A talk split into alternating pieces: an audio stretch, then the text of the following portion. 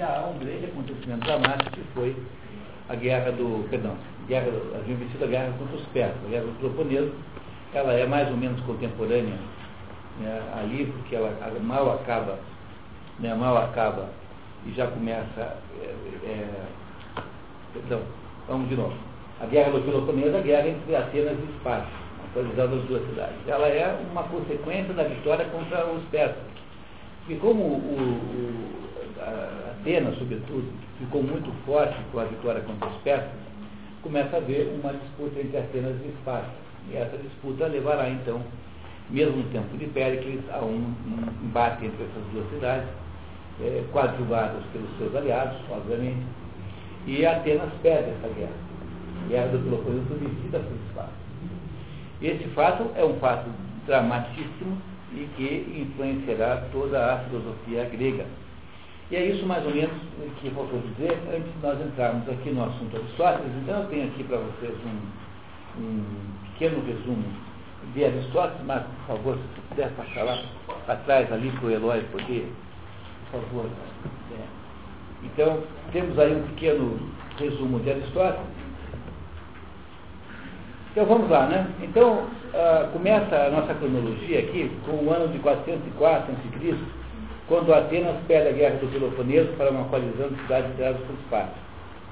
Isso foi, houve um distúrbio imenso, a, a, houve então um governo tirânico em Atenas, foi suspensa a democracia ateniense, e houve um governo tirânico imposto por, por Esparta, de que fizeram parte determinados ex-alunos de Sócrates. E é por isso que eh, resolve-se, apesar de ter feito uma anistia, etc., resolve-se vingar-se desses, desses traidores pela morte de Sócrates. Essa é, é, a principal razão pela qual Sócrates é condenado. E é por causa disso, então, que em 399 a.C., é facílimo de lembrar esse número, porque era só lembrar que o, o estado do Paraná tem 399 municípios. Que é, mas se você não sabia isso antes, não deu na mesma. mas quem já sabia isso antes ficou fácil de lembrar agora porque que, que Sócrates morreu em 399. E aí, acusado por mérito, Anito e Lico, Sócrates é julgado pelos crimes de impiedade e corrupção da juventude. Impiedade é desmerecer os deuses e propor outros, e corrupção da juventude é incentivar os, os jovens a fazerem o mesmo. É condenado à morte toma um cálice de cicuta. Tudo isso aconteceu, é fato, existem vários diálogos de Platão em que isso é retratado jornalisticamente. Então, o primeiro é a apologia de Sócrates, que é uma espécie de reportagem sobre o julgamento, que Platão assistiu. Aí você tem um segundo diálogo chamado Eucrito, que é o, o diálogo que há entre Platão e um aluno rico, que foi à noite tentar fazê-lo fugir da prisão na noite anterior à sua execução. E Platão diz a ele, Sócrates assim, pô, você está pensando o quê? Está louco? O que aconteceu de mim depois? E recusa a fugir. O diálogo do é essa conversa. Depois você tem Fedon, que é o, o, o, o, diálogo que há entre Sócrates e os seus discípulos, depois que a Xantipa dá-lhe uma tremenda bronca e vai embora, é, indignada com, com a incompetência é, econômica do marido, né? e ele então fica conversando com os amigos, e nesse diálogo Fedon ele ele, ele toma cicuta. Então, há a descrição de todos os efeitos físicos em Sócrates da, do veneno. Então, tudo isso é verdadeiro, tudo isso aconteceu. Aristóteles não tinha nascido ainda, mas Platão era jovem, assim, era, Platão abdicou da carreira política, estava nas suas mãos, tinha todo o pedigree para isso, e foi ser filósofo. Essa é uma decisão muito honrosa e muito dolorida para vir com Platão fazer. Em 384, nasce Aristóteles em Estagira, hoje Estrabra, nome da cidade, na atual Trácia. Deve ficar na Turquia, por aí. Filho de Nicômacos, médico do rei da Macedônia, Aminta II, avô de Alexandre Magno. Então, o pai dele era médico, nessa época os médicos pertenciam a uma espécie de confraria secreta, é, tinham domínio de determinadas técnicas de medicina que eram é, herdadas pelos filhos, então era, portanto, uma coisa meio hereditária. Não havia faculdade de medicina, eh, mas havia um domínio de determinadas é, capacidades, capacitações. Aristóteles, sob esse ponto de vista, pode ser chamado de médico. É claro que ele ficou órfão muito cedo. Então não se sabe quanto é que Aristóteles aprendeu com o pai. A verdade é que ele demonstra em toda a sua obra posterior uma verdadeira alma de biólogo e de, e de médico. Nenhuma outra característica intelectual é tão forte em Aristóteles como a atitude de visão sistêmica que tem um biólogo, por exemplo. Um médico né, que olha para um paciente e tenta correlacionar a pressão com a temperatura, com a cor do, do indivíduo, não é isso? O, o, exame clínico não é isso? É uma ideia do conjunto de sintomas. E o Aristóteles, então, seria praticamente médico, mas ele não, sabe quanto é que ele aprendeu, porque ele, ele, ele muito cedo perdeu os pais, ficou rico, ficou com uma boa herança, e ficou tutorado por um homem, por um sujeito que se deu a tutela dele. Ele ficou lá um tempo assim, como, como tutor e, e aí, aí com 17 anos vai para Atenas. O fato de que ele nasceu em Estagira não o transforma num sujeito estranho à cultura grega. Estagira é uma colônia grega, como qualquer outra. Então ele era tecnicamente helênico, mas ele era é, estrangeiro à cidade de Atenas. Então, quando chegou em Atenas, ele foi obrigado a se a, a, a submeter às leis dos estrangeiros lá. Ele era um, um nome que se era Meteco.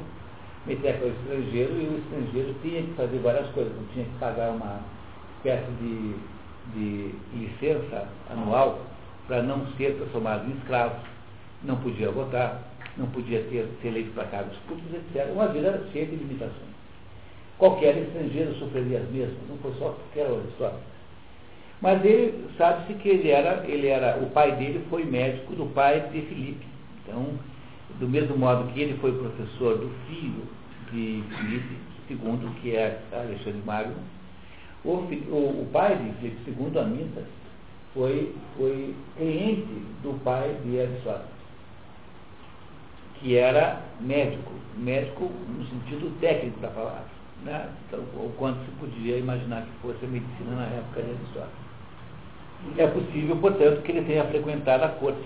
Um dos três foi um grande soldado, realmente, qual deles era soldado? O, o, o Sócrates foi soldado, foi. O Platão, não, o, o Aristóteles não foi nunca soldado nenhum.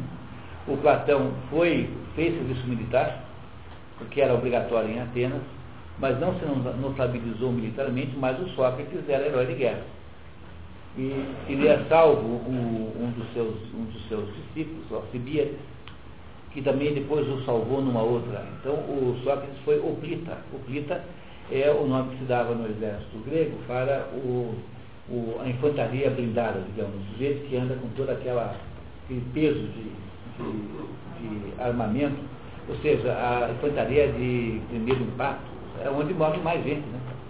Porque é diferente de um arqueiro que está escondido atrás de uma pedra. Mas um oplita não. Um oplita é o soldado no sentido mais prático da palavra. Sócrates foi herói de guerra. Diga, por favor. E como que o pai de, de Sócrates? É. Ele teria tido um filho também com esse nome? É, era, é, isso não, é, não, hoje em dia é comum, né? Muito menos comum é as mulheres terem o nome das mães. Nessa época acontecia também. Tanto é que a, a primeira filha de Sócrates chama-se Pítia, de Aristóteles, que é o nome da mãe, Pítia. Hoje em dia ninguém faz isso, né? Colocar na menina o nome da mãe. Também não se usa para as meninas aquela animal júnior, também não tem. Poderia usar. Só tem uma exceção que eu conheço, que é a da Sandy Júnior. é? Pô, essa, nunca, nunca vi mulher nenhuma chamada Júnior, não sei essa. Né? Não é? Então, essa não, não tem. Mas o, esse, esse, esse, uh, o, pai dele chamava-se Nicômaco era médico. E era um sujeito muito bem de vida, porque a profissão dos médicos era uma profissão é, que detinha segredos industriais. Eles tinham um poder, tinham uma exiguidade de oferta, digamos assim, em termos modernos. Ficou muito rico, era médico do rei. Deve ter salvado a vida do rei várias vezes, pelo menos retirado um apartador. E o Sócrates, o Aristóteles, então, quando se vê órfão, vê-se rico. É, não como o Platão era rico, menos, mas um sujeito que não precisaria mais trabalhar na vida. E ele é então tutorado lá por alguém que não sabe quem é, não se, não se guardou, e deve ter frequentado Pela. Pela é a corte da Macedônia. Macedônia era um, um, até hoje existe, tem até esse nome, eu acho, hoje. Era uma região de cultura grega, mas com, uma, um, um, um governo autônomo. É, o Alexandre, o Filipe, são todos de origem grega. É, depois, quando eles vão, montam no, no norte do Egito a Alexandria, a, a, a Cleópatra, que é Ptolomeu, de família, também é grega. A Cleópatra não é egípcia, é grega também. Então havia, naquele momento em que eles estavam ali, uma grande, um grande domínio da cultura grega em todo o Mediterrâneo. Em 387, enquanto isso, né, enquanto ele está, Aristóteles é jovem, Platão funda sua academia, é, perto, no jardim, perto do ginásio de Academo, por isso academia, no caminho de Eleusis. Eleusis é um lugar sagrado na, na, na Grécia, onde está lá, onde, estão, onde mora lá a deusa da agricultura, que é de todas as deusas a mais importante, né? que é a Félix, Félix que é a deusa da agricultura. Né? E essa, e essa, e essa, e, e Platão monta a sua academia, só, Aristóteles é muito criança ainda. Eles reparem que Aristóteles não conheceu é, Sócrates. Ele nasceu, vejam aí, já nasceu aí 15 anos depois né, de, da morte de Sócrates. Mas foi aluno de Platão. Em 360, Platão retorna a Atenas ou melhor, perdão, eu, em 367, Aristóteles muda-se para Atenas, onde seria sempre meteco, sujeito às leis que limitam a cidadania dos estrangeiros. Tendo perdido os pais cedo, Aristóteles herdara a fortuna e fora criado por um tutor. Aristóteles entra para a academia de Platão, como um jovem que ninguém conhece, o Platão não está lá na academia, está fazendo as suas viagens, tentando implantar por aí o governo do rei filósofo, que nós iremos depois debater no texto lá do Aristóteles só um esclarecimento. Esse termo cidadania dá uma confusão danada hoje. Né? É, pelo que consta na antiguidade, cidadania era simplesmente a, são obrigações do indivíduo para com o Estado. É Não tinha a reciprocidade de direitos e obrigações. Não, é que é o sentido aqui grego que você está usando, para mim é você ser cidadão de uma certa cidade. Então, é você, você ter direitos políticos naquela cidade. O Aristóteles não tinha nenhum porque ele era estrangeiro, então não tinha direitos políticos lá. Se um grego ateniense fosse para Estagira, também seria é, lá. Tá? Nesse sentido, tá? Então ele não tinha o mesmo status jurídico que os outros é, cidadãos, os outros nascidos lá tinham. Também no curso escravo não tinha cidadania. Não é isso? Tá? As mulheres tinham, mas. A democracia grega já vem antes. Democracia vem antes, democracia grega, so, Solon, né? Solon vem é, antes das guerras do Peloponeso. A gente vai ver isso mais para frente um pouquinho, tá? no próprio texto. Quando Platão eh, volta para a academia, encontra lá Aristóteles, que é um aluno brilhante, brilhantíssimo, e o apelida de o ledor, e, ou então o, a inteligência. E a razão pela qual Aristóteles é apelidado de Oledor é porque ele achava, passou a vida inteira dizendo isso, que antes de estudar qualquer assunto, você precisa é, verificar o status questiones daquele assunto, em que ponto está a conversa. Então não adianta você estudar um assunto qualquer aí, qualquer um que seja, se você não vai buscar quem falou disso antes de você. Você não faz aqueles livros ingênuos, sabe? Não é? O humano faz um livro, assim, ah, esse livro propõe que a verdadeira explicação para a aurora boreal é não sei o quê. Mas antes de você ter chegado a essa conclusão, que você chegou que você achou que intuiu, sei lá, teve 352 sujeitos que já estudaram aquele assunto. E, e, e você eh, não os indica como fonte. Que grau de credibilidade quer ter num assunto científico? Porque você fazer um romance original é uma coisa, agora você se meter a defender a originalidade da sua tese, sem contrapor as teses anteriores, então isso já é um sintoma do método aristotélico. Então Aristóteles, quando começa a discutir um assunto, fala assim, bom, então, fulano e tal falou isso, se vão ver na política. De acordo com o fulano e tal, exemplo, Homero diz, não sei o quê, Exildo dizia que o boi é o escravo do, do escravo. O escravo é o escravo do, do, do livre. E o boi, o escravo também tem o seu o escravo boi. Então ele cita lá o Isildo, depois cita o Homero dizendo que não é bom do chefe. Né? Isso todo cachorro que tem mais de um dono sabe que é assim, né? Porque cachorro que tem mais de um dono nunca almoça. Né? Não é isso, tá? Então, então é, ele vai, o que, que vai fazendo Aristóteles? Pela primeira vez na história. Ele vai, é, porque o Platão faz um pouco, mas muito pouco. Ele vai fazendo referências a, a para discutir os assuntos que ele está querendo discutir ali. Bom, aí em 356 a.C. nasce Alexandre, filho. Só, só, só um detalhe, você falou as questões, né? Isso. Isso foi o quê? Foi criação de Foi. Tá, é dito em latim porque isso depois virou um termo, um termo escolástico. Mas quem criou esse? Foi o Aristóteles, quem criou a metodologia de começar um estudo pelo recolhimento das coisas anteriores. Tá? Fazer, antes de mais nada, um apanhado geral desse assunto. Por exemplo, quando eu compro um, vou ver um livro numa livraria, e se eu sei de que assunto o livro trata, e na bibliografia não tem aqueles autores fundamentais, eu não compro. Exemplo, como é que o sujeito vai discutir simbólica sem ter lido René Guénon? Como é que o sujeito vai discutir política sem ter lido Aristóteles, o Eric Peil, Eric Fögel, é, é, o Léo Strauss? Como é que você faz um livro de política sem essas referências? Não dá para você discutir isso, não é sério. Então esse é o problema central. É, essa, esse hábito de fazer isso foi inventado por Aristóteles. Depois, status, status como fala nome de motel, status. Questiones. Questiones é que o é, né? Que esquece Tiones, T-I-O-N-E. Isso aí é uma, é uma metodologia que, que ele É uma metodologia de apreciação de um problema. Antes disso não, não se fazia isso sistematicamente. O que era o método maiêutico que Sócrates? O método maiêutico é o que Sócrates é filho de uma parteira. Então, ma, é, maiêutico significa parir em nós. Significa que o método que Sócrates usava para Sócrates usava como método obrigar o aluno a dizer a resposta certa. Então, ele chegava assim né, para o Anatólio, dizer Anatólio, então, qual é o problema que você vê? Ah, o problema que eu tenho é que eu sou infeliz. Mas então o que é felicidade? Aí o Anatólio diz, ah, felicidade é isso, isso, isso. Mas então o que é isso? Então, como o, o Sócrates obrigava o aluno a refletir sobre o que estava dizendo, então, fazendo-se perceber as suas autocontradições, é a base da metodologia, uh, da metodologia psicanalítica. Não é isso que faz o psicanalista? É, então, então o, o, o, o, sujeito, aos poucos, ia construindo uma organização mental. Porque o Sócrates achava que o problema fundamental de quem não está entendendo é que a mente está desorganizada.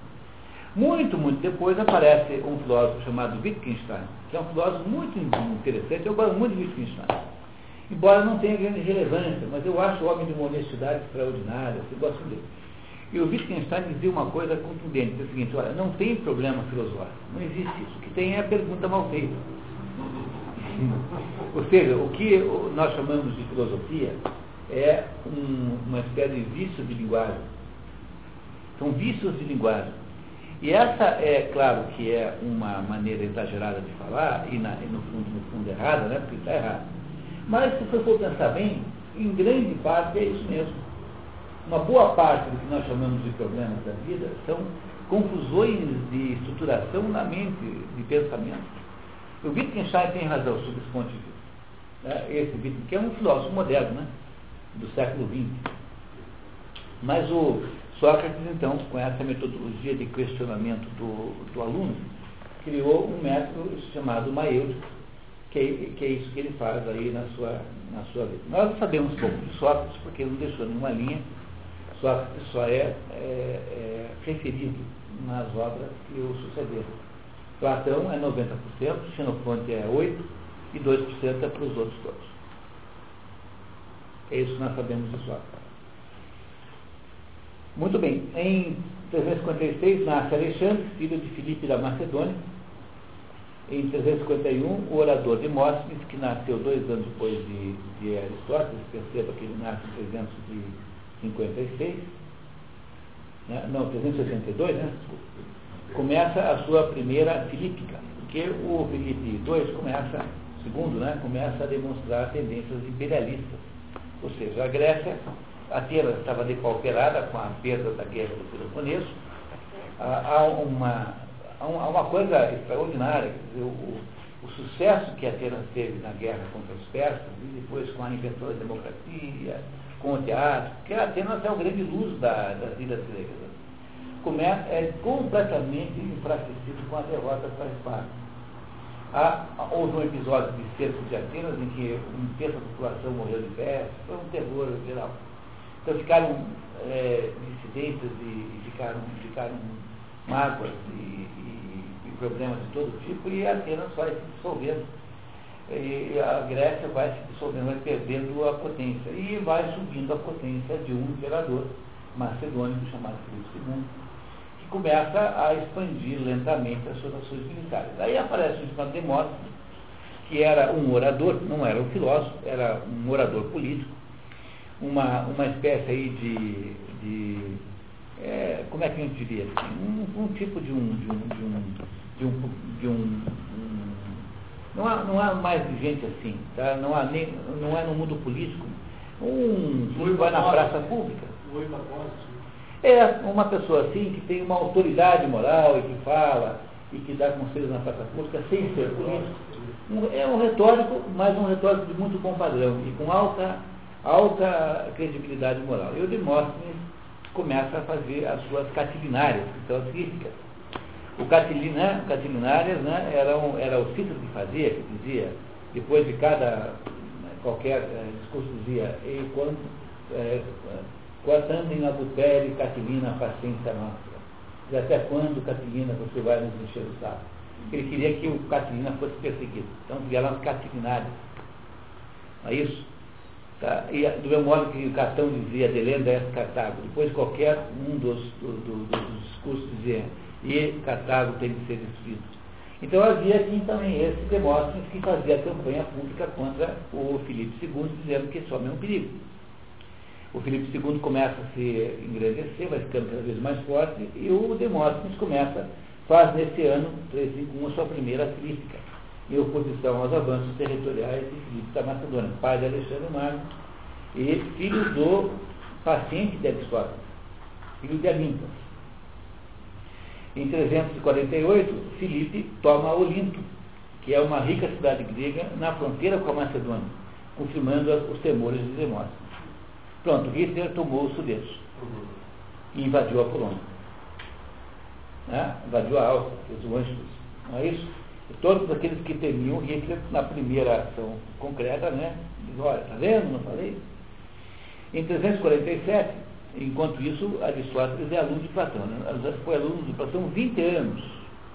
Do momento em que ele chegou em 387 não é, perdão, em 367, quando chega a Atenas, até 347, quando Platão morre. Durante 20 anos, Aristóteles é aluno de Platão. Platão morre em Atenas, deixando a academia para Eupeusipo, seu sobrinho, e de tendência matematizante.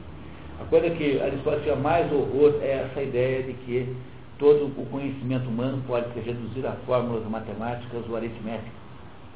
Platão tinha essa tendência porque o Platão era pitagórico. E quem fez o curso da teoria tratada simbólica comigo no último semestre deve ter percebido isso, porque na medida Pitágoras achava que toda a realidade está reduzida a, pode ser representada por números. Então Platão era profundamente pitagórico. E Platão achava isso mesmo, tanto é que ele escreveu na porta da academia platônica. Quem não for geômetra, não entra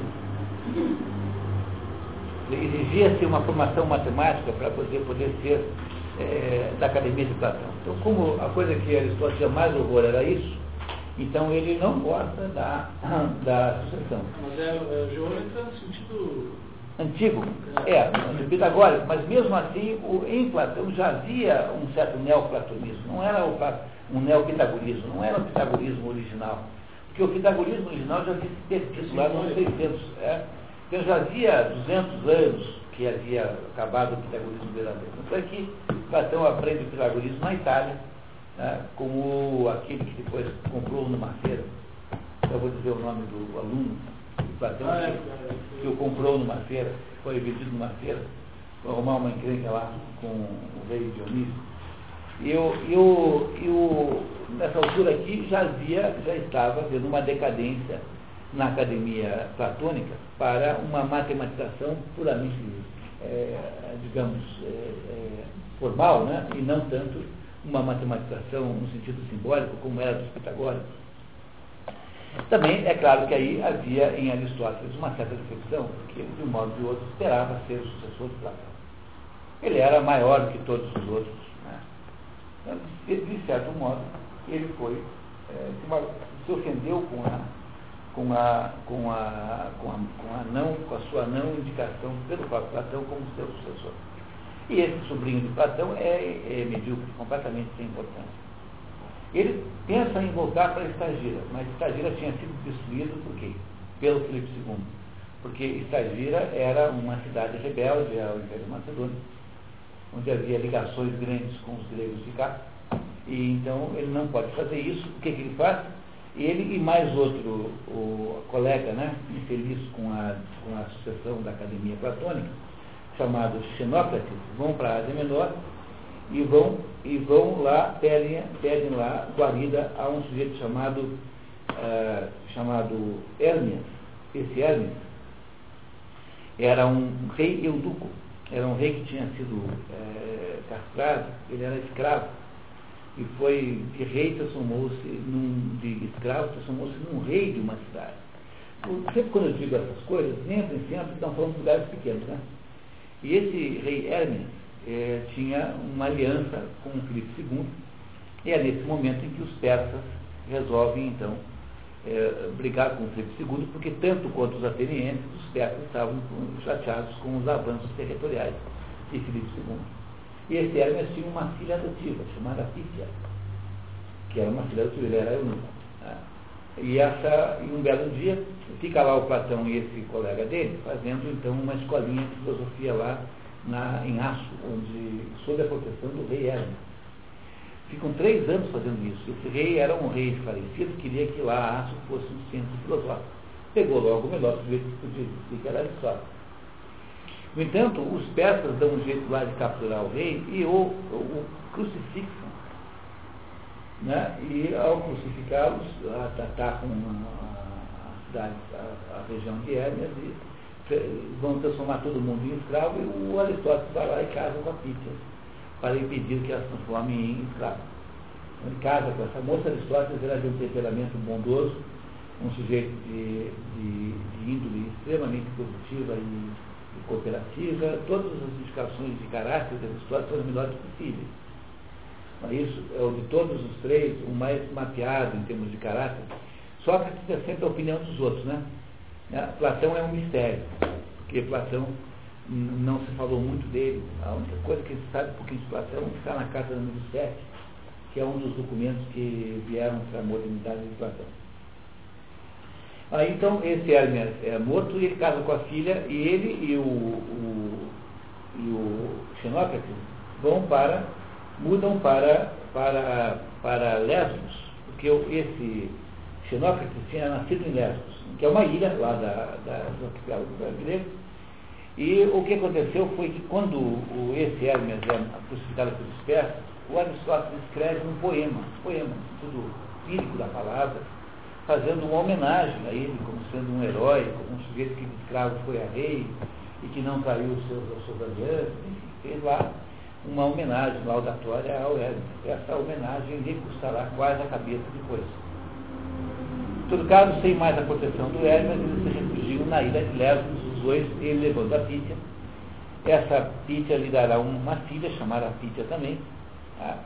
Naquela época não havia problema em colocar o nome da menina com o nome da mãe. E uh, ela morrerá alguns anos depois, e o Aristóteles casará de novo com a Erpílis, que será mãe do Nicômacos, que é o, o filho de Aristóteles, que tem o mesmo nome do pai de Aristóteles. E Cômacos é também o nome do, do pai. Foi o primeiro filho da. É, né, não foi o, o, o, o Nicômacos é filho do, do, do da Epílise. Em 344, né, parte para Mitilene, na ilha de Lesbos, cerca de Xenócrates. Em 442, finalmente, ele atende o pedido de Filipe, rei da Macedônia, me mandou uma carta dizendo assim, a sorte do meu filho ter nascido, diz, nasceu-me um filho. É a, carta, a primeira carta que ele mandou, né? Nasceu-me um filho. E a sorte desse filho não é ter nascido filho, segundo filho de Filipe, mas ter nascido no tempo em que Aristóteles vivo. Então Filipe entrega um menino para Aristóteles. Aristóteles larga tudo, mesmo que ele estava meio fugido lá em Lesbos, né? e as moças vocais não eram muito, é, digamos, muito, é, muito simpáticas ao sexo masculino. Né? E tá, isso obviamente foi uma fofoca é, indevida, não, não, não, não levem a sério. Esse último comentário, por favor, depois tirem da, da, da, da e aí vai para, vai para, para Pela, que é a capital da Macedônia, né, é, é, dar aulas para o Filipe com 14 anos. Suas aulas, as suas aulas ao príncipe despertaram o interesse de Aristóteles pelo estudo da polis. É, essa é um consenso. Aristóteles só se interessou por estudar cidades, portanto, estudar política, a partir do curso que deu para o Alexandre. Esse curso depois ao Alexandre, está em parte no livro que nós vamos ler, mas depois foi muito aprofundado. Aliás, é consenso entre os estudiosos que os oito livros da política foram feitos em épocas muito diferentes, tanto há que há algumas contradições entre eles, existem é, nomenclaturas que estão em contraste. Portanto, eh, é a partir dessa aula para o príncipe, né, que, o, que Aristóteles é, tem que ir lá, que nasce em Aristóteles o interesse pelo assunto. E ele então irá compilando aos pouquinhos os seus conhecimentos, eh, ele não, né? Mas irá havendo uma coleção de conhecimentos políticos a partir disso. Existem alguns, alguns textos que se sabe que existiram, que desapareceram completamente, entre eles um manual feito diretamente para o Alexandre, um manual prático para o Alexandre levar assim como se fosse um vademecum é, que você leva põe embaixo do travesseiro quando você anda por aí ele permanecerá em, em, em tela até 334. Em 338, eh, portanto, aí quatro anos depois de começar a formação do filho, de, de, de Filipe, o Filipe da Macedônia, II, submete a Atenas, encerrando o período clássico, iniciando o período helênico, e tirando completamente a esperança do Demóstenes que então aí né, não morreu, o Demóstenes morre no mesmo ano que Aristóteles. Mas as pretensões imperialistas de Filipe II ficaram então completamente é, indiscutíveis. E o que acontece aí é um fenômeno inacreditável, um dos fenômenos mais incríveis da história, que foi a transformação daquele aquele movimento helênico baseado na filosofia, que tinha sido primeiro o da, da, do imaginário homérico, depois do teatro trágico e agora desse trio de filósofos, isso tudo é interrompido alguns anos depois, tão completamente, tendo sido o mundo grego transformado pelo Filipe II num espaço político controlado pela Macedônia, né, pelo Império Macedônio, e logo em seguida vai ser incorporado ao Império Romano, e a Grécia deixa de ter qualquer importância intelectual daí para frente a própria, a própria morte de Aristóteles, alguns anos depois, encerra completamente o ciclo da grande filosofia grega, colocando no lugar de Aristóteles figuras patéticas como Epicuro e como Diógenes, que têm lá os méritos que têm, são minúsculos perto do, do Aristóteles. É mais ou menos como se saísse a Filarmônica de Berlim tocando Wagner e entrasse o Teixeirinha tocando Churrasquinho de Mãe. Entendeu? Uma coisa assim, mais ou menos, uma comparação. Quantos anos mais ou menos? Quantos anos o quê? Antes de Cristo. O quê? Período de obscuridade a, a partir daqui, tá, é só pegar a data daqui, ó. Tá? É, a obscuridade acontece com a morte de Aristóteles, 322. É, e eu ia citar o seguinte, é, o livro Primeiro Macabeus na Bíblia começa falando disso, né? Desse Não sei. Aqui. Ah, é? É, ele começa falando da, da de, de Filipe e Alexandre assumindo o lugar de Filipe e da influência do, do, do helenismo no, em Israel. É, É, pode ter sentido sim, tem uma ligação. Disso. É. Eu, eu- eu ia comentar que na Bíblia, no período histórico da Bíblia, antes de Cristo, 400 anos antes de Cristo, foi um período, assim, sem muitos dados. Não, é, o que acontece em quase todas as situações é o seguinte, você tem uma barreira histórica, que é, de modo geral, ah, consensual, do ano 600 a.C. Então, você vê, no, no ano 600 a.C. houve uma série de coisas inacreditáveis. Buda o- é o ápice da filosofia zo- zoroastriana, é o cativeiro da Babilônia, é o início da filosofia grega com Tales de Mileto, que é mais ou menos 600, né, um pré-socrático, né, mais ou menos assim. É, que mais que tem 600? Isso já não, não sabia, mas do ponto de vista espiritual e de, das ideias, nenhuma outra época, não é bem 600, em torno de, né, foi tão extraordinário como o ano 600 a.C. Foi nessa época em que o mundo apa- aparentemente de- recebeu um despertar assim, coletivo. Então, para trás, você tem pouquíssima documentação. Tem um pouco do Egito, um pouco da Babilônia, é, muito pouco do resto. Eu, Então- eu, dizer justamente o contrário.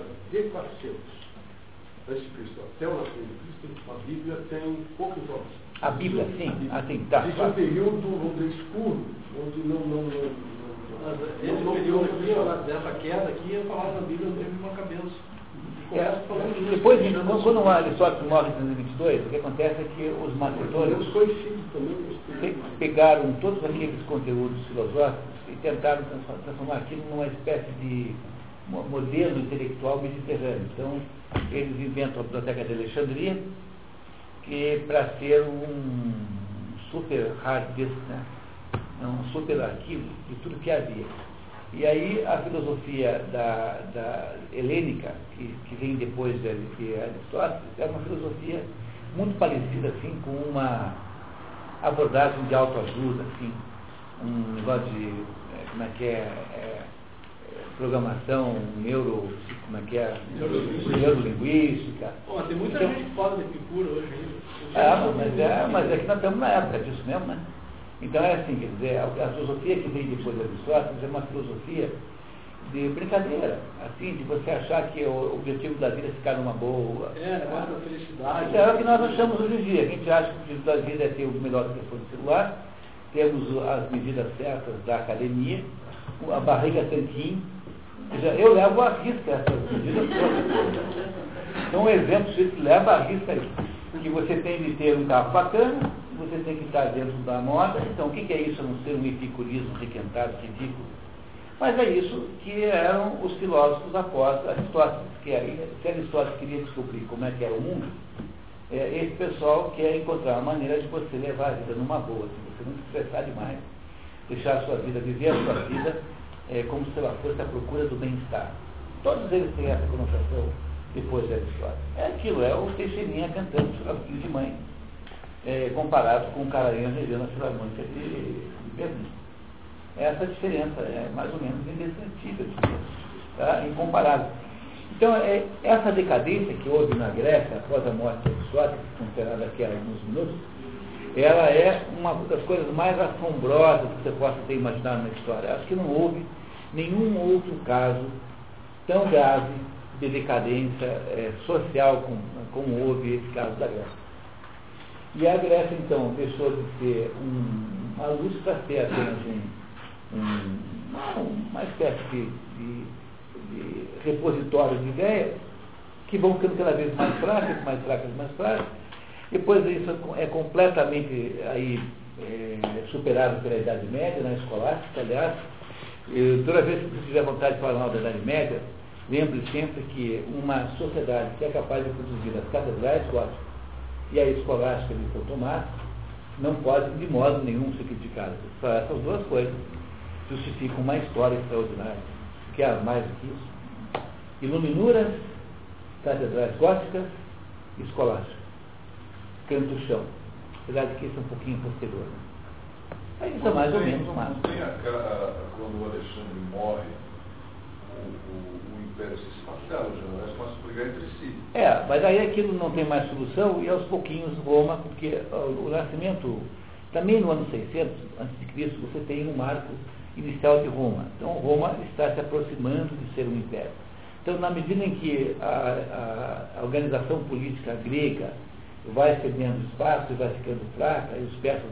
Aí são muitos anos né, de, de variações, aí os romanos tomam conta. Então vai, vai ficar claro aqui, quer ver? Na cronologia, a gente olhar um pouquinho mais para frente. Então nós estamos onde? Nós estamos aí na Batalha de Queroné, em que o Filipe da Macedônia acaba com o período clássico inicia-se o período helênico, que é um período sem importância nenhuma. É o terceiro período grego helênico. Em 336, Filipe é assassinado e Alexandre assume o centro maçônico. Veja, o Filipe, eh, o Alexandre, era um sujeito interessadíssimo no, no, no, em ajudar o seu, seu mestre, né? Então veja que aqui acontece em 335. O Filipe agora, o Alexandre agora é o, o imperador. Quando o, Alexandre sai então para fazer suas conquistas, o Aristóteles volta a Atenas. Quando chega em Atenas, tinha passado muitos anos lá em Pala, né? Pali, né? Ele, ele encontra uh, Xenócrates, que tinha sido aquele que havia fugido com ele, né? fugido não, emigrado, né? dirigindo a academia de Platão. Ele não quer entrar em competição com um amigo, o que, que ele faz? Ele abre uma escola mesmo chamada Liceu, porque ficava lá no lugar que, onde tinha lá uma homenagem ao Lício Apolo, Apolo Lício.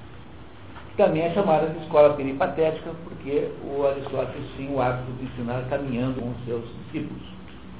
E essa, esse hábito peripatem é andar. Portanto, peripatética é o nome que se dá também à escola aristotélica, de, por causa do hábito de caminhar ensinando.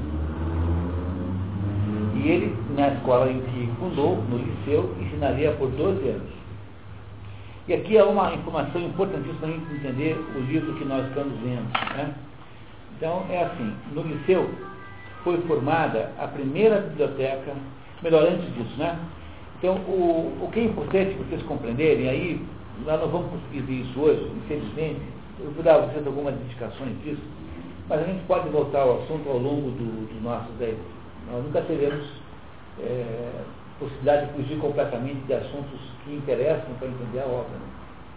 Mas o, o, que, o, o que havia no, na escola platônica é o seguinte sistema. Havia o Platão dando aula, aí em volta de Platão ficavam os alunos graduados, aqueles que já haviam atingido um determinado grau de competência, né, de, de, de conhecimento. E esses alunos dialogavam com o mestre.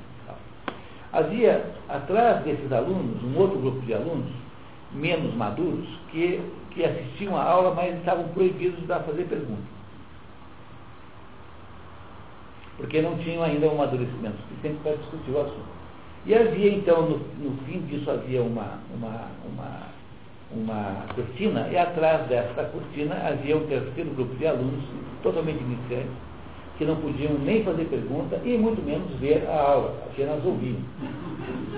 Eles podiam fazer provocação? Pois é. é. Então você veja do ponto de vista da USP como isso é uma injustiça. Isso durante muito tempo foi assim, por exemplo, na Sorbonne até hoje é assim. Quando o professor dá uma aula magna, ninguém faz pergunta nenhuma. O sujeito vai lá, senta num púlpito e faz uma conferência. E o conceito de conferência é que não se faz pergunta. Mesmo aqui, de vez em quando, eu vou fazer cursos por aí, em que eu, eu pergunto uma né, pergunta, ah, não tem pergunta. Então, tá bom. Né? Até hoje existe ainda isso. Como são conferências, o conceito de conferência é essa, em que você fica quieto ouvindo alguém falar. Na escola de história funcionava um outro sistema. Veja que coisa interessante, e de uma importância imensa entender isso, para entender depois a obra aristotélica. Durante a manhã, Aristóteles dava aula para os alunos da casa, ou seja, os alunos registrados na sua escola, no liceu. A aula que Aristóteles dava era uma aula sem perguntas e interrupções. Por quê? Porque era uma aula lógica, uma aula em que Aristóteles expunha com uma lógica cristalina e absolutamente clara, tão clara que não é necessário que ninguém pergunte nada, determinadas conclusões. Essa aula que Aristóteles dava de manhã era apenas para aqueles que tinham capacidade de entender a aula. Então, era uma aula dada para os alunos de verdade do, do, do liceu. Era uma aula lógica, sem perguntas, em que havia uma exposição cristalinamente é, óbvia. À tarde, Aristóteles dava aula dialética. Qualquer um podia entrar na escola e fazer perguntas e conversar com ele. Então, à tarde havia uma conversa dialética entre Aristóteles e seus alunos, e de manhã uma aula lógica, apenas para os alunos que eram alunos de verdade. E os da tarde eram, então, eram, eram aulas ah, ah, esotéricas com essa é uma expressão do próprio Aristóteles, que eram dadas para os interessados em Atenas, que iam lá e passavam um dia lá à tarde conversando com ele. Não havia muito trabalho noturno, porque essa é uma época sem energia elétrica. Então, em que o trabalho noturno é naturalmente muito penoso e muito caro. Azeite de oliva, por exemplo, é uma fortuna. Platão financiou uma viagem de 5 ou 6 anos, com base, vendendo aos pouquinhos um barril de óleo de oliva que ele levou com ele que é, que é mais ou menos a versão antiga do banco 24 horas. do, do cash dispenser e tal. Um pouco mais difícil, um pouco menos prático, mas era, o mundo era menos prático. Então, é, esses olhos todos eram caríssimos. Quem deu o Moby Dick sabe que aquela caça das baleias todas lá tinha como único objetivo é, pegar o, que se chama é, ali os olhos das baleias, né? especialmente o esper, espermacete que é um óleo extraordinariamente caro que só tem no cachalote em quantidade comercial. O Moby Dick era um cachalote, que é, em inglês chama-se sperm whale. Então, durante muito tempo, até agora há pouco, os óleos tinham um valor extraordinário por causa do seu potencial de combustão né, para a iluminação. É, então, a academia, o liceu de Aristóteles, funcionava nessa base. Sabe o que é que significa isso? Significa o seguinte, que tudo que nós temos do Aristóteles, com exceção da Constituição dos Atenienses e uma ou outra obra fragmentada, são anotações que esses alunos faziam nas manhãs ouvindo os netos. E ponto. Não tem nada feito para o corpo externo, nada editado com cuidados editoriais, né? nada com preocupação com, com, com a nomenclatura, tudo é feito assim o professor vai falando e um aluno vai anotando o que o professor está dizendo. Então, essa é a, é a, metodologia pela qual foi gerada a obra de Aristóteles que nós conhecemos. Porque sabemos que ele fez muitas obras esotéricas, ou seja, obras para o mundo, para o mundo externo, mas essas obras esotéricas foram perdidas quase totalmente. E a maioria delas eram diálogos como Platão fazia eram, eram obras que, que utilizavam a metodologia platônica né, de fazer, de fazer, o, de fazer aquele diálogo entre personagens. E perdeu-se. O que sobrou, na verdade, da obra de Aristóteles foi a obra esotérica conhece, ou seja, a obra acromática, como Aristóteles dizia, que era a obra para ser ouvida e não para ser debatida que era a obra das manhãs, em que ele então contava para os alunos o que ele estava pensando, o que tinha concluído, e os alunos então iam fazendo como um, um repórter transcreve uma, uma conferência de, um, de, um, de uma autoridade. Obviamente que isso implica em imperfeições, não é isso? Isso implica em redundâncias, anacolutos em geral, enfim, há várias consequências é, é, linguísticas disso. Então há sempre a sensação, quando você lê Aristóteles, na maior parte das obras, porque depois elas foram sendo sempre ditadas pelos diversos comentaristas, mas há muitas obras que nos parecem muito mal cuidadas, assim, e são de fato, e são de fato mal cuidadas. Isso é muito importante saber, porque isso contrasta com Platão, em que tudo é perfeito.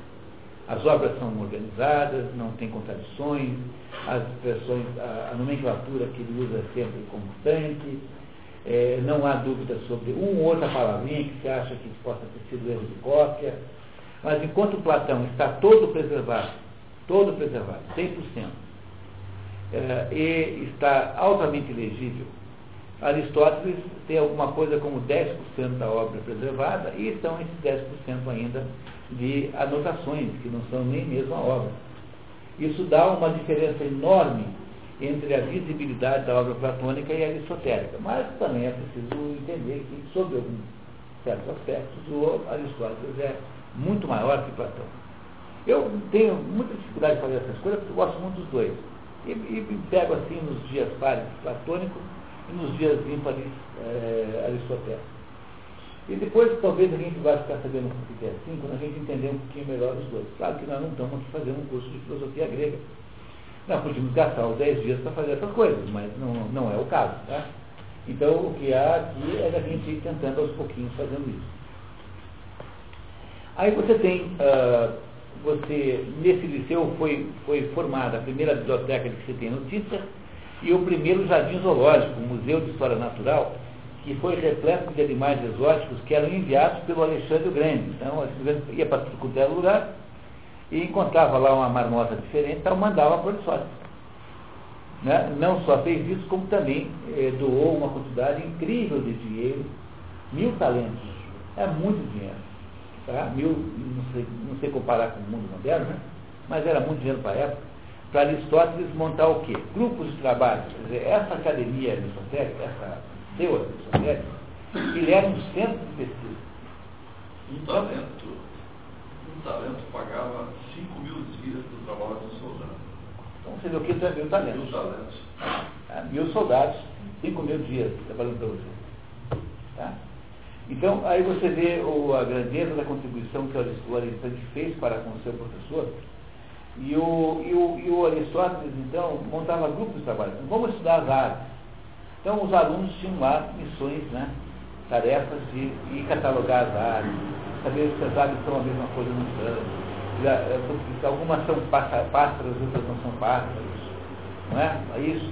É, algumas são não sei do que ver, são do outro, e assim por diante. Então, Aristóteles criou o que nós poderíamos chamar de toda a conceituação de pesquisa científica que o mundo hoje eh, executa nessa experiência no seu liceu. Ele ficou 17 anos, 12 anos fazendo isso, convivendo muito bem com o governante macedônio que havia sido colocado lá, que na verdade era um grego, né? era um ateniense chamado Antípatos. Davam-se muito bem, portanto ele tinha eh, a proteção do governo e tinha o dinheiro que ele mesmo tinha, e o dinheiro que Alexandre mandava, e ele fez aí, nessa época, que ele produziu praticamente toda a sua obra. Isso é época dele. Nós, nós não sabemos isso, né? Isso é apenas uma suposição. Mas se você for entender, eh, procurar saber isso, todos os comentaristas, aqueles alemães seríssimos, profundíssimos, passam a vida inteira estudando uh, Eduard Seller, por exemplo, né, Emmanuel Becker. Quando você lê as obras do Aristóteles, nas transcrições que são literais do, dos originais, você tem aqui, você tem uma indicação aqui no lado direito da página, é, da, de uma certa página de um outro livro. Esse outro livro é o livro, é, é a compilação das obras feitas em 1851 pelo Emmanuel, Emmanuel Becker, que foi um desses rigorosíssimos filólogos que tentaram organizar as coisas. Então, todos eles dizem que é nessa época aqui do liceu que Aristóteles fez o, o grande corpo da obra. E que as obras esotéricas teriam sido feitas provavelmente no tempo do, da academia. O que nos induz a pensar que pode ser, tem até uma possibilidade, que uma parte da distribuição daquelas obras seja, um seja propositada. Não é uma hipótese a se desconsiderar. Porque ele deve ter chegado um momento da vida em que ele, ele na verdade, chegou um momento da vida em que ele se cansou muito de Platão e deve ter achado que as obras iniciais eram um pouco platônicas demais. Entenderam? Né? O sujeito fica infeliz e repudia a obra. É muito comum em arte. Né? E, e, é, e, é, assim que faz, você repudia aquilo que destrói. Não é possível, mas isso é apenas uma especulação aqui de revista Caras, tá? que eu estou falando com vocês aqui. Tá? Em 325, Aristóteles rompe com Alexandre, porque houve lá um assassinato de um parente de Aristóteles, eh, em que o Alexandre esteve envolvido. Em 323, eh, morre Alexandre, muito prematuramente, na Babilônia, e começa em Atenas uma fortíssima reação antimacedônica. Por quê? Porque com a morte de Alexandre, há obviamente uma perda do poder central, uma redução do poder central. Então, todos os povos conquistados, como Atenas, por exemplo, o que, que fazem? Resolvem a forra, né? Começam a se rebelar. E aí, então, um alvo natural de, rebelião, de, de, de pagar o pato é Aristóteles, porque ele é professor do Alexandre, amigão do governo, do governo uh, macedônico. Né? Quer dizer, quanto não terá sido Aristóteles que colocou na cabeça do pai, Filipe II, a ideia de conquistar Atenas? Como Aristóteles, e começa, como é que começa a perseguição? Acusando Aristóteles, a mesma coisa que acusaram Sócrates, de, de, de impiedade, dizendo o seguinte, que Aristóteles fez para o rei Hermias uma, um poema laudatório que só se podia fazer para um deus. Portanto, um poema que ofende enormemente os deuses. Como Aristóteles não quer virar Sócrates, então ele mesmo diz, eu vou embora de Atenas para que os atenienses não cometam duas vezes o mesmo pecado contra a filosofia. Então, para que ele não seja alvo de uma morte, ah, de uma vingança política, ele sai de Atenas e volta para, para, a terra da mãe dele, porque uh, Filipe II tinha destruído Estagira, né? então ele vai para a casa da mãe, ele já estava meio velho, tinha 60 anos, 52 anos, e ele então vai para, vai para Calcis, onde a mãe tinha nascido, e em Calcis ele morre. Nesse mesmo ano morre Demóstenes. A escola peripatética, que é a escola de Aristóteles, continuou sendo dirigida pelo Teofrasto, que era o melhor discípulo, que era o discípulo que Aristóteles mais levava em conta. Depois Teofrasto fez uma certa obra aí, até que não é assim importante. Muito melhor Teofrasto do que o, o sobrinho de Platão, melhor Teofrasto no liceu do que o sobrinho de Platão na academia. O que se fazia, o que se fez com os escritos de Aristóteles? Então, o Teofrasto os recebeu em doação. No entanto, por várias circunstâncias muito mal compreendidas, acabam na mão de um certo Neleu, que os leva para a, a uma ilha chamada Esquetes, na Mísia, e os esconde numa caverna. Em 86 a.C., Roma já tomou conta da Grécia. Então, Roma já tinha tamanho imperial para mandar na Grécia.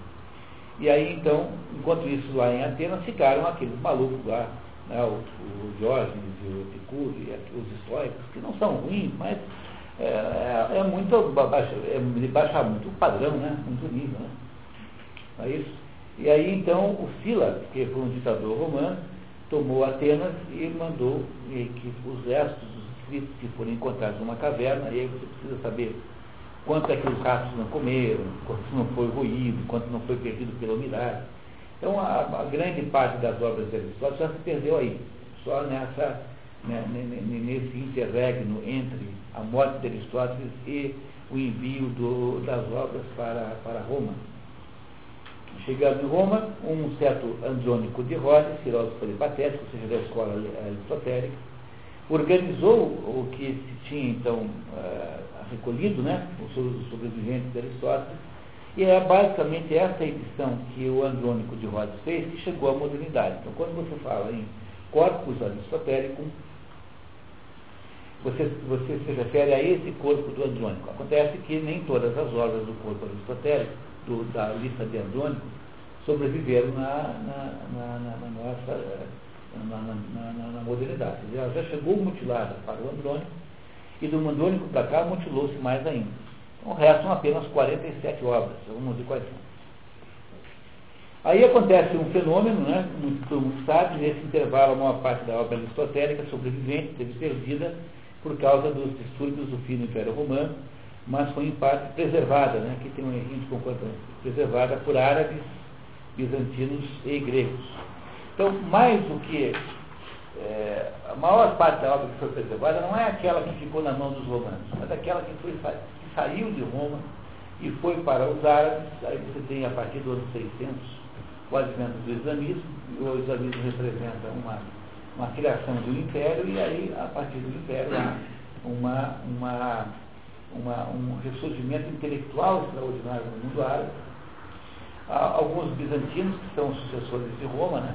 e alguns gregos antigos ficaram com alguma coisa, e as obras só começam a reaparecer, então uma parte ficou, ficou registrada, o Boécio, por exemplo, que do ano 400, fez comentários, fez uma tradução de Aristóteles, que ninguém considera importante, mas é assim, do ponto de vista da preservação de algumas obras aristotélicas. Então, o Aristóteles ficou um pouco em Roma, sendo, portanto, preservado pela linhagem intelectual romana, um pouco depois entre os árabes, entre os estudiosos árabes, um pouco entre os gregos, que continuaram na Grécia, em Alexandria sobretudo, e um pouco em Bizâncio. Tudo isso foi mais ou menos indo, né, mais ou menos se, se direcionando, convergindo para um corpo aristotélico moderno que tem 47 obras.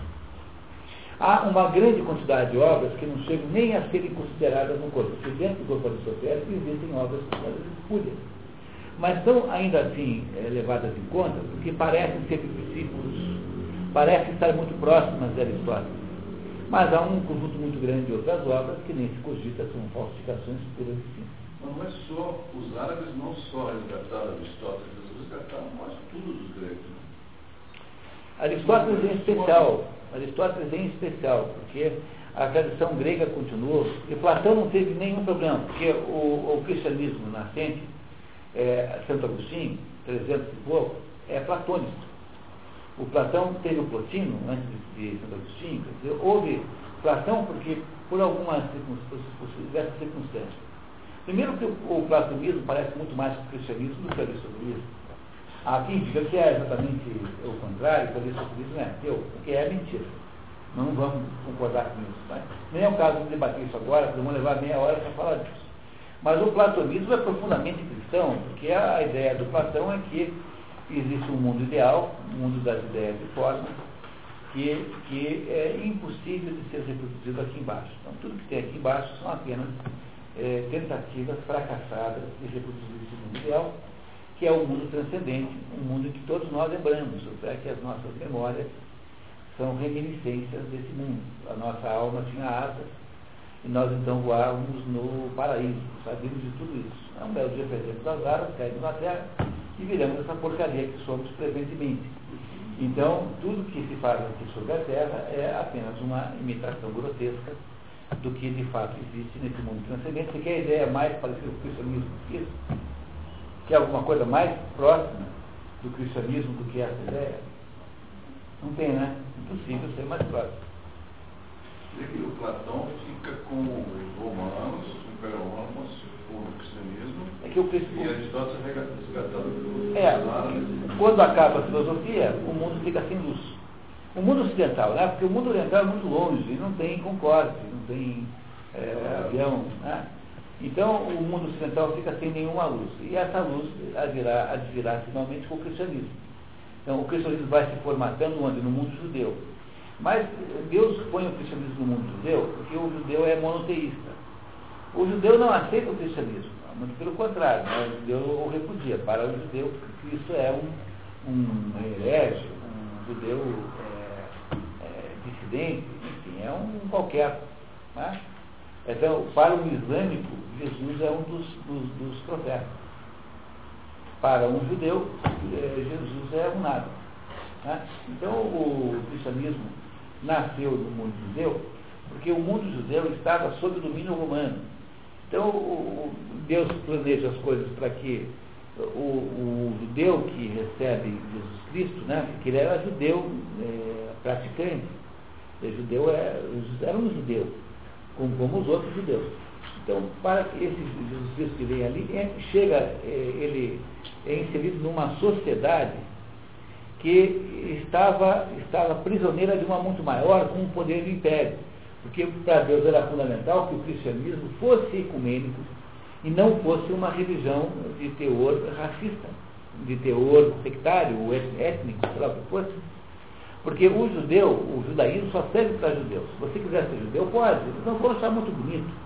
Mas eles aceitam. Mas, mas não gostam muito que você vire judeu. Porque o judaísmo tem conotações raciais, culturais fortes. Não é uma religião aberta.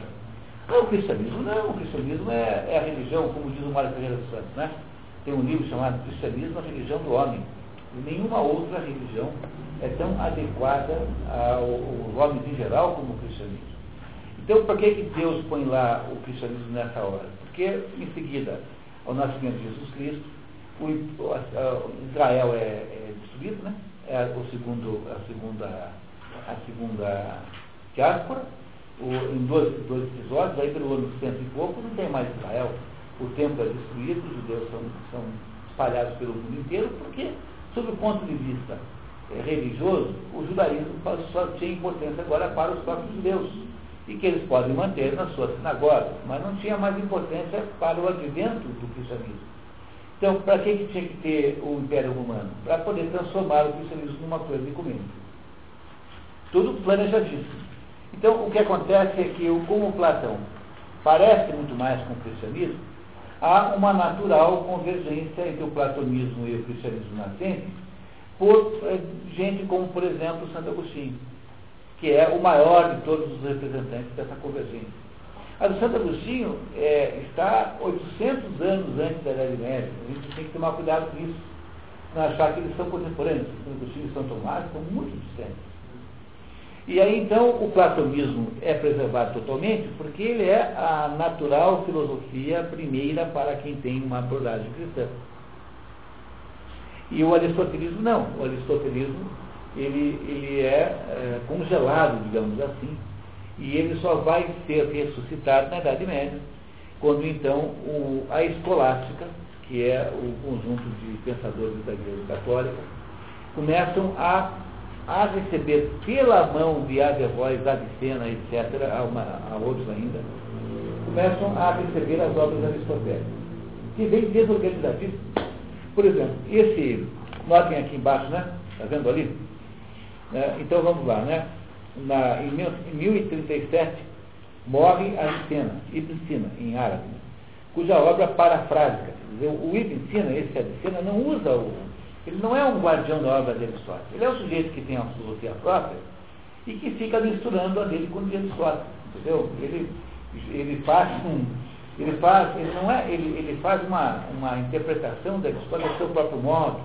Então, saber o que tem ali dentro de Aristóteles e do Avicena é uma dificuldade imensa. O Averroes não é assim, o Averroes já é um comentarista, ele, ele transcreve um pedaço e comenta. Esse pedaço significa isso, isso, isso, isso, isso.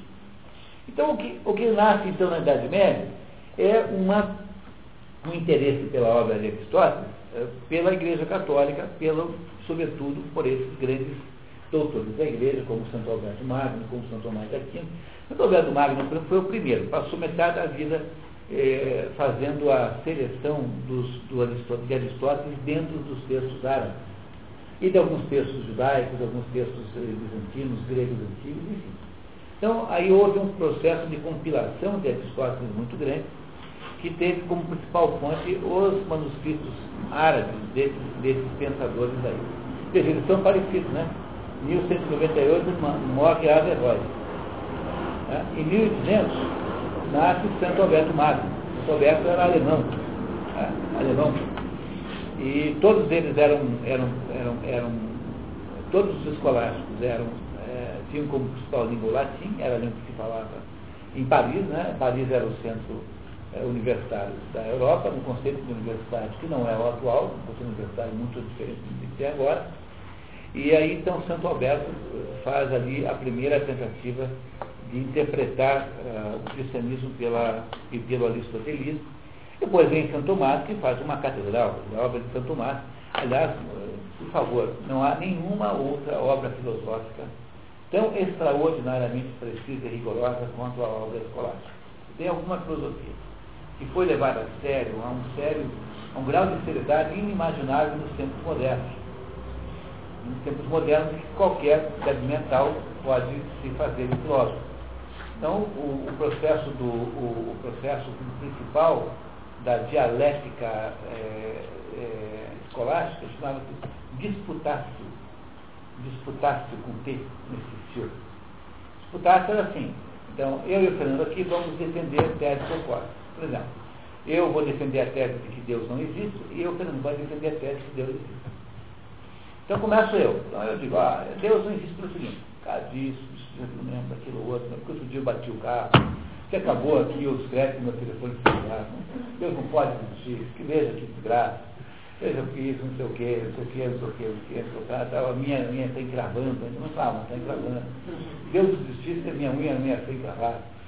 Mas, é aí o Fernando vai, vai defender a tese oposta. Mas o Fernando não pode dizer nenhuma palavra a favor da tese oposta antes de ele repetir tudo que eu falei e colocar-se na minha posição, tentando ver se eu tenho alguma razão. Vocês percebem que uma conversa como essa é interminável, né? Porque sempre o outro com, é, analisa os argumentos do contrário. Você nunca apresenta a sua opinião sem ter garantidamente compreendido o que o outro quer dizer.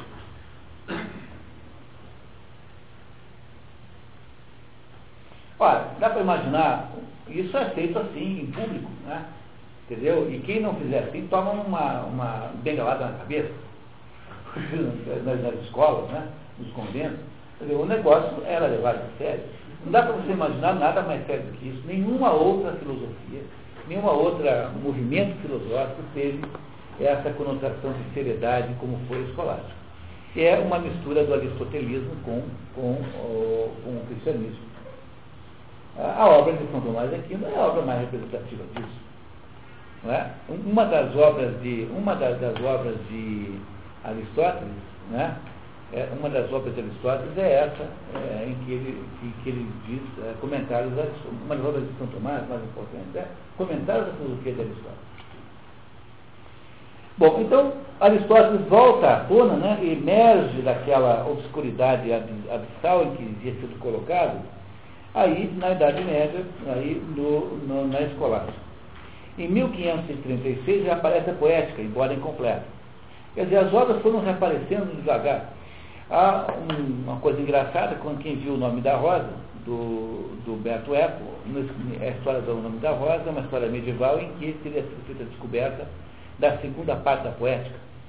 Pois essa é uma, uma impossibilidade, porque a primeira parte só foi redescoberta em 1526, 1536, quando uh, já não estava mais no Média. Então é apenas uma, uma peça que Humberto Eco pregou, em quem, em quem levou o ensino muito a sério, que é para você uh, não levar muito a sério aquilo. O filme é todo ele uma fraude. Tem um, tem um medievalista alemão escreveu um livro só sobre a fraude que é o filme história. A história toda é mentirosa, né? É uma história de ficção total. É o equivalente, é, digamos assim, mais. Baseado nos romances góticos do século XVIII. É. Na caricatura que eles faziam Média. É, o problema é saber se o Humberto fez de propósito ou fez de ignorância. Né? Esse seria o problema maior, né? O é que tem um professor na Universidade Federal do Paraná que explica, tenta explicar o processo penal com base nesse filme. Ah, que o conhecimento que ele tem na Idade Média remonta a esse filme. Que beleza, tal. Uma hora dessa ele muda para a Guerra dos Dalmas. esse livro, esse livro. É, é, é falar mal da igreja. Estava vendo uma televisão, um filme, agora, final de semana, agora, sexta ou sábado, não sexta, uma de Stigmata que é a ideia de que o, o, teria, a igreja não quer que descubram que tem um evangelho escrito por Jesus Cristo. Bom, espera aí. Quando foi que Jesus Cristo teria tido tempo de escrever um evangelho? Então, em primeiro lugar, né? Por que, que ele faria isso se ele acreditava que as ações e os fatos falariam por si próprios? Ah, não é isso? Quer dizer, as absurdidades, né? Que, não tem um evangelho por Jesus Cristo? Porque a regra do jogo é que os outros falassem dele, os repórteres que são os apóstolos, os quatro evangelistas. Agora, o sujeito constrói essa fantasia apenas para dizer que a Igreja Católica é uma perdição, que é um grupo de gente malvada, que se reúne lá nos porões do Vaticano para dominar o mundo. Tá? Contra o pobre padre Alameda. Contra o pobre padre Alameda, que é desse. Né, é, o Almeida, é, que é, que é um padre brasileiro, que, uma, é, uma das coisas mais ridículas que eu vi. É, sabe o nome da cidade, como é que é mesmo? É, não sei o quê. Era, uma, fica no, era para ser algo assim no Mato Grosso do Sul, mas acabou deslocando. É uma barbaridade, é uma bobajada assim também. Essas coisas entendem. Né?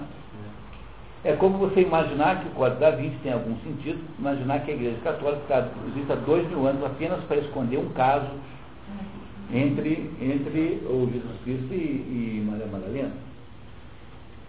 Reduzir, porque se você faz uma bobagem dessa e diz que é brincadeira, ah, vai lá. Agora, dar a isso áreas assim, de sabedoria esotérica é seria muito trouxa para você poder dar certo. Né?